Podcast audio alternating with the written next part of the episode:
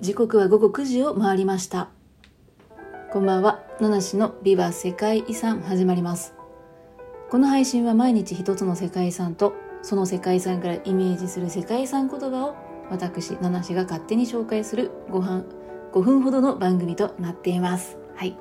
毎日の就寝前のひとときにご活用ください。本日8月5日金曜日にご紹介する世界遺産はとその前に本日8月5日は1960年にブルキナファソという国が独立をしたブルキナファソの独立記念日となっています。ブルキナファソは西アフリカに位置する共和制国家です。もともとフランスの植民地だったんですけれども1960年にオートボルタという名前で独立しました。そして1984年には現在のブルキナファソという名前に改名されています。ちなみに国名のブルキナファソはブルキナとファソに意味が分かれているそうでブルキナは高潔な人。ファソは祖国を意味しているそうです。はいそして本日ご紹介する世界遺産はそんなブルキナファソの第二の都市ボボ・ディ・ウラッソの東南に位置するロロペニの遺跡群です。ロロペニの遺跡群は14世紀から17世紀にかけて金の採掘や精錬で栄えたロロペニの町に残された遺跡です。この場所には石垣に囲まれた砦のような集落跡というのが100箇所ほど残っているそうですね。遺跡の範囲には100メートル四方に囲まれた高さ6メートルの石垣がいくつも外壁として残されていて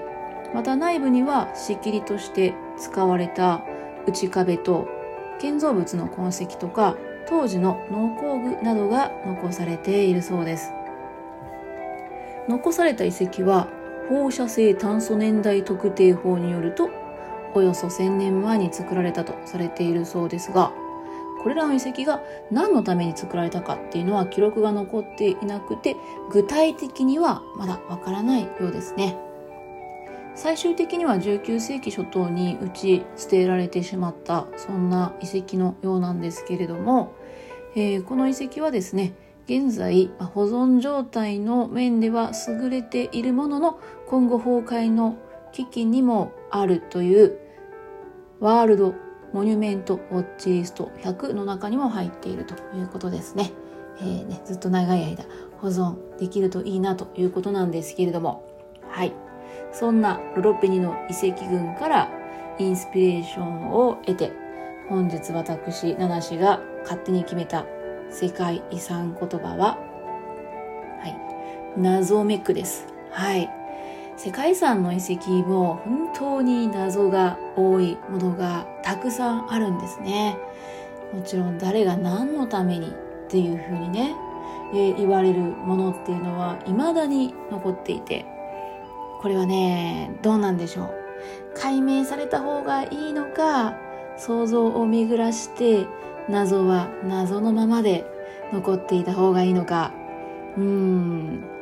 古代に作られたとは思えないようなすごい技術が見える遺跡については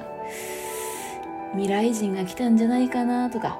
もしかして宇宙人っているんじゃないかななんてねそんな想像をするのが楽しいかななんていうふうにも思います。はい。ロロペリの遺跡群はある程度ね、えー、誰が作ったかっていうところまでは分かっているようですけどもいつか具体的にその真実というのは解明されるんでしょうか？うん。まあそれはそれで楽しみだななんていうふうに思います。はい。ということでまもなくお時間が参ります。